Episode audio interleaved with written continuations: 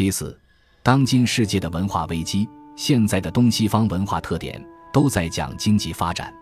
这个里头，从十六世纪以后，东西方文化有两个重大不同。中国文化思想认为，解决贫富差距、安定社会，要用好的文化政治来解决经济问题。西方文化从亚当·斯密的《国富论》，一直到马克思的《资本论》，到凯恩斯的消费刺激生产，都是认为要用经济来解决政治文化问题。这两个不是矛盾哦，是两个方法。现在东西方文化的结合，造成今天全世界的人类，不止中国人，只向前看，而且都在凯恩斯的思想之下，消费刺激生产。如果要消费刺激生产，最好是天天打仗，打仗是最大的消费。所以现在人类看不清，没有一个新的思想能综合了这一切，领导这个世界。照这样发展下去是很严重的。我在美国的时候，哈佛大学一位社会学教授来问我，我也讲过这个问题。所以人类现在是在迷糊之中。我常对人讲。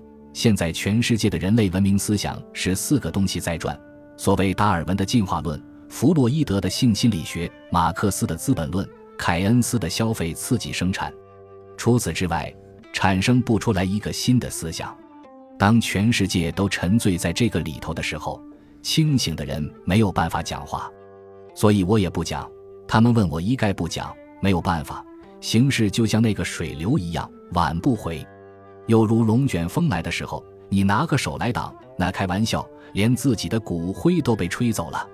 要等龙卷风过了以后，慢慢来，只好如此。文化学术关系世界人类的命运，国家社会的兴衰，至深且巨。在历史上，无论东方或西方，任何一个国家社会的演变以及战争的原因，常被视为是政治经济的动乱。其实。这个动乱的根本还是在于文化学术。自十五世纪以来，欧洲文艺复兴运动促成了科学的发展，为西方社会带来了物质的文明。接着而有工业革命，使西方的文化、学术、思想迈入了一个新的里程。直到十九世纪，东方国家如中国、日本开始接触西方文化。由于震惊声光电化之奇，船坚炮利之威。而动摇了对固有文化的信念，于是急起直追，由盲目学习西方的科学，遂有全盘西化的趋势。正在东方国家有忙于急起直追的当时，西方社会却因物质文明的发展，赋予成唯物思想的暗流，侵蚀了人心，腐化了社会。就拿代表现代西方文化的美国来说，如宗教信仰的贬值、人文哲学的衰落、教育思想的舍本逐末。与国际领导的举措不定，再再都使得智者虑，仁者忧。至于青年人的不满现实，陷于彷徨和盲动；老年人的无家可归，流于绝望之境，这些都给予科学文明以严重的讽刺。这不仅是西方推崇物质文明的自食苦果，而且也波及了东方各国，使人类数千年来所祈求的世界和平与幸福濒于幻灭。照理说。东方国家谈不上物质文明，应该不至于陷入这块泥沼。其实不然，一方面固然由于生存在现实的世界，弱肉强食、没有经济实力的国家只有任人摆布；一方面也由于贪图物质上的享受，抛弃自家宝藏，迷途忘返，其可哀可虑，更有甚于西方国家。今日的世界，由于西方文化的贡献，促进了物质文明的发达，如交通的便利。建筑的富丽，生活的舒适，这在表面上来看，可以说是历史上最幸福的时代。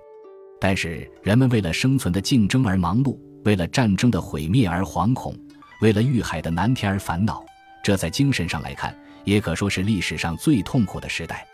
在这物质文明发达和精神生活贫乏的尖锐对比下，人类正面临着一个新的危机。这种危机正同患了癌症一样。外部显得很健康，而内部却溃烂不堪。今天我们过分迷信科学的万能，以为自己可以超迈古人，而任意推翻传统，堵塞了几千年来无数圣者替我们开发出来的教化源泉。生在前不见古人，后不见来者的今天，我们将何以自处？我们虽失望，但不能绝望，因为要靠我们这一代，才能使古人长存，使来者记起。为了想挑起这承先启后的大梁，我们一方面要复兴东西方固有文化的精华，互相截长补短，作为今天的精神食粮；一方面更应谋东西方文化的交流与融汇，以期消弭迫在眉睫的人类文化大劫。讲到二十世纪的历史与文化和现代人的思想与心理问题，无论东方和西方的任何国家、任何地区，在第二次世界大战以后，或多或少。总要受到美国的影响，尤其是东方的中国和日本关系更大、更为密切。全世界所有的国度里，除了少数真正的落后民族，以及某些因为地理环境还在将变未变的国家，目前正坐享其成的接受现代物质文明，而仍能固守传统、苟安待变。欧洲的国家如英、法、德等国，虽然抱着传统的自尊。始终存有看不起美国的心理，但在历史演变的时代趋势中，也仍然脱离不了美国风气的回旋波荡。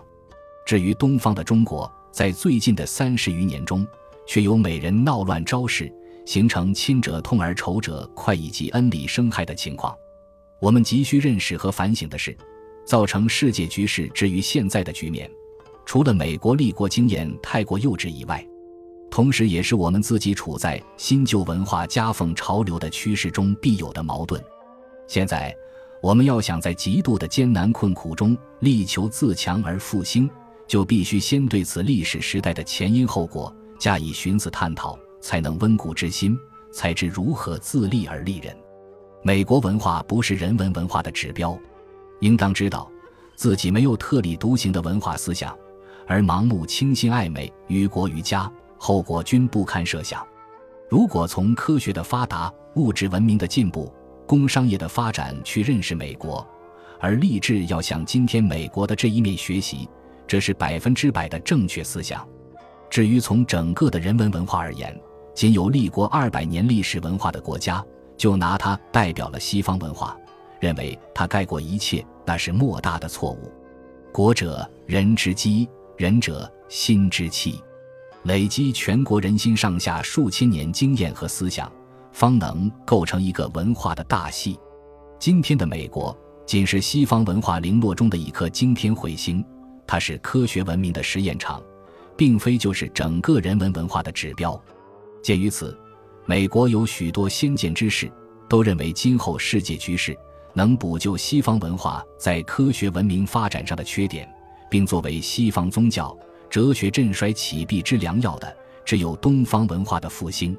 东方文化的结晶是儒、道、佛三家的思想。近年来，西方人研究东方思想，常归于禅学。最近，追索东方的科学精神，又趋向于儒、道两家同源的易经。事实上，佛家明心见性的智慧，道家全生保真的修养，与儒家利己利人、敦品利行。以及世界大同的理想，如能与西方文化交流融汇，必能补救科学思想的不足，拯救物质文明的所失。选自南怀瑾与彼得，圣吉，中国文化范言，新旧教育的变与惑。